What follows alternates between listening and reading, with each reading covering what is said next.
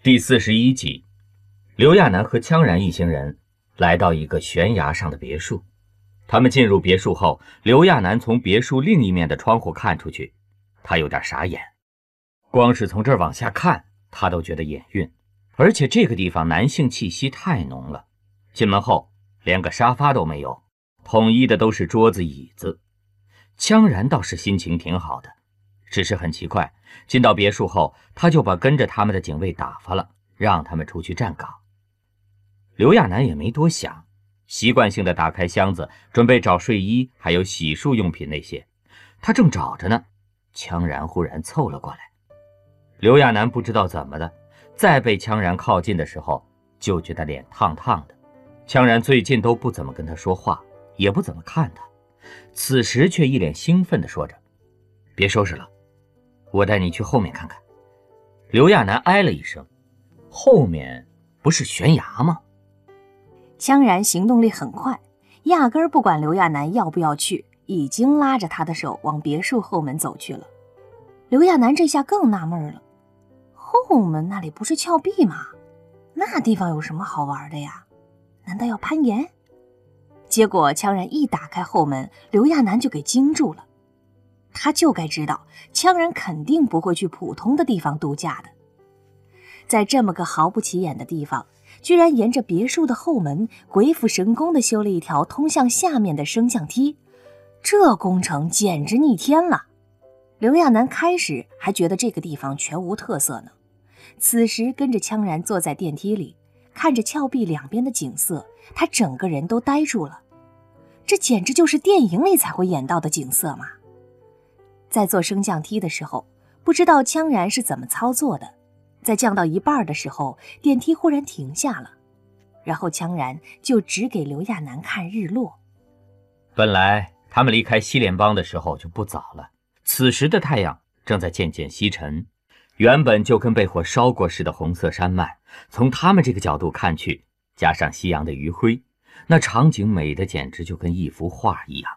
当初的人是怎么想到这个地方的？羌然扭过头来看着他的脸，就跟知道他在想什么似的，告诉刘亚楠，在东西方战争的时候，第六代羌然曾经受伤在此休养身体，一次偶然的机会，他发现了这个地方。战争结束后。他把当初的据点做了改动，修成了现在的白色悬梯。我几年前来过一次，一直觉得这儿的日落是最美的。刘亚楠点了点头，真的很美。就是在看过落日后，羌然并没有直接带他回去。刘亚楠注意到，他特意从升降梯那里拿了一个手提灯似的东西。升降梯依旧在向下落着，天色已经暗了下来。依附着峭壁的升降梯却并不是直通下方的，在离地面还有几十米的时候，电梯终于停了下来，羌然也终于打开了手里的照明灯。然后刘亚楠看到的是，电梯所停的地方有一个山洞。他真的是惊得不知道说什么好了，简直就跟土包子一样。羌然又一次把手伸向他，他被羌然牵着手走到了山洞里。山洞倒是没什么太特别的，除了一些晶体外，他能感觉到的就是湿乎乎、阴森森的，而且地面很不好走，还有些滑。幸好羌然一直牵着他。刘亚楠也不知道羌然要带他去哪儿。往里走了一段路后，刘亚楠就听见了水声，然后道路豁然开朗。随着往里走，他的视野越来越开阔。刘亚楠看到了一个冒着热气的池子，当下哎了一声：“这是温泉吗？所以这是羌然带他过来泡温泉。”他这么想着的时候，羌然却跟期待已久般，先是找了地方把照明灯放下，随后开始脱衣服。羌然跳到温泉里，看着羌然才走了几步，水就到胸口。刘亚楠想，看来这个池子还蛮深的。不过，刘亚楠倒不怵那个，他反正学过游泳的。度假嘛，就是要放松的。再说刘亚楠土包子一个，还真没泡过温泉呢。他没敢脱太多衣服，只把外套、裤子脱了，就下到水里。水温比想象的还要热一些。不过真是舒服。他闻着这个池子没有那种刺鼻的硫磺味儿，也不知道是什么原理导致这里有这么个热水池的。刘亚楠刚进到水里，就被热气熏得微眯了一下眼睛。等他再睁开的时候，羌然已经滑到他身边了，几乎是挨着他的。羌然声音沙哑地说着：“这个地方可以让人放松。”刘亚楠当然知道这些，只是羌然这么靠近他，让他挺紧张的。刘亚楠下意识地往边上挪了挪，然后二话不说就要往岸上溜。羌然也没说话，在他要爬上去的时候，伸手抱住了他的腰。一般情况下，他是推不动羌然的，不过也是赶巧了。羌然大概是没踩稳，刘亚楠挣扎的时候，本能的一脚下去就把羌然踹倒了。等他爬到岸上的时候，却看见羌然居然还在水里扑腾着呢。刘亚楠起初没纳过闷儿来，因为按说羌然那样的人不该不会游泳的。可看对方扑腾了好半天，他忽然觉出不对来，赶紧又跳到水里去拉羌然，费劲的把他拉到了水浅一点的地方。刘亚楠才松开他。刘亚楠真无语了，这么强大的一个男人，居然也有这种 bug 吗？刘亚楠怕羌然再突袭他，赶紧跳到了岸上，跟羌然保持着安全距离。一时间，两人都没说话。倒是刘亚楠实在是好奇死了，他还以为羌然什么都不怕呢，他怎么可能连游泳都不会啊？刘亚楠小声地问着：“你？”你不会游泳啊？强然站在齐胸的温泉里，因为侧着头，刘亚楠也看不清楚他的表情。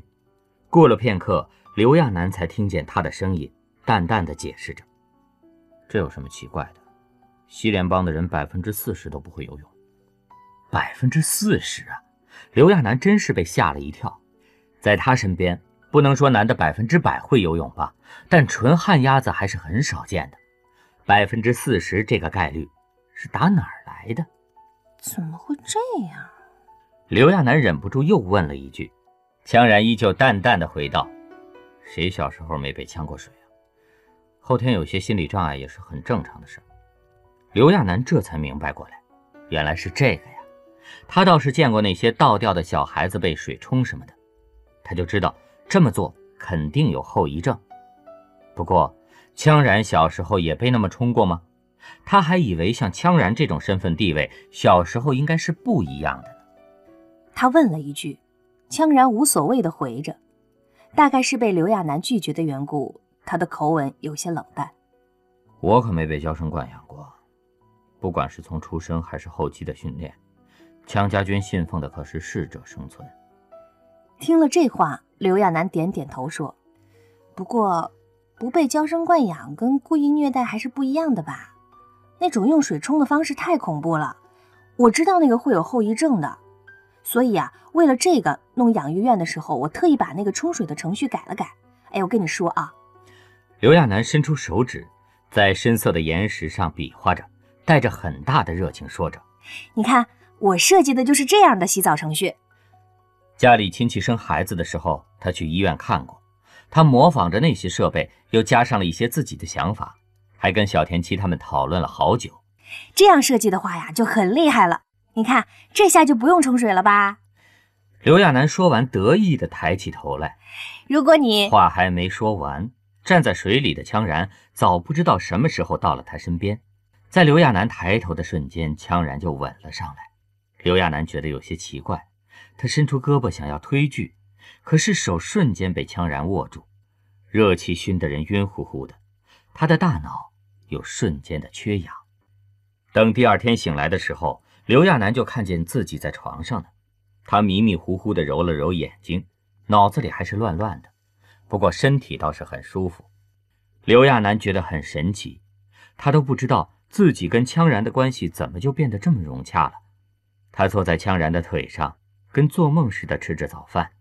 就是在吃饭的时候还要被人参观，实在是太怪了。他吃点心、喝粥，外带吃咸菜的，用不着这么不眨眼的看吧？又不是参观动物园，看见大熊猫掰竹子都要看上半天。这家伙不知道自己很帅吗？这么盯着自己，刘亚楠觉得自己会很紧张的。凑合着吃过早饭后，因为还有时间，羌然又迫不及待地带他去温泉那里了。在刘亚楠躺在岸上休息的时候，羌然就在水里学着游泳。刘亚楠头发湿漉漉的，因为靠近温泉有水汽熏着，又有毯子，他倒是没觉出冷来。他用手支撑着自己，盯着水里的羌然。他挺担心羌然的。小时候被水吓到过的人，哪有忽然就不怕水的？听羌然话里的意思，好像他们这种人，只要把头伸到水下，就会下意识的觉得憋着难受。不过看羌然的意思，倒是真想学会游泳。在尝试着把头伸到水下后，连一秒钟都没到呢，羌然就又把头抬了起来，脸色也不是太好。看来，在水里憋气对羌然来说还是太难了。刘亚楠忙在岸上叫他，羌然涉水来到刘亚楠身边，站在齐腰的水中的男人身上有很多伤疤。曾经为了救他，羌然的后背受了很重的伤，只是羌然身上的伤太多了，刘亚楠有些分不清楚具体是哪一处。他伸手摸了摸羌然的后背，两人靠得如此之近。就连呼吸都会打到对方的身上。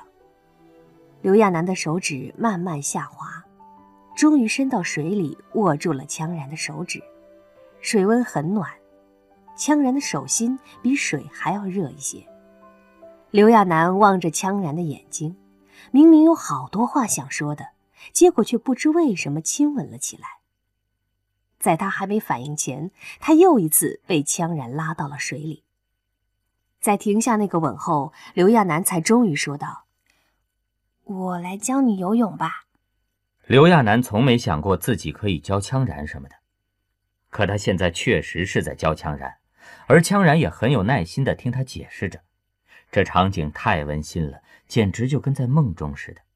刘亚楠脸红红的，努力一本正经地说着自己游泳的心得。他也没怎么系统地学过游泳。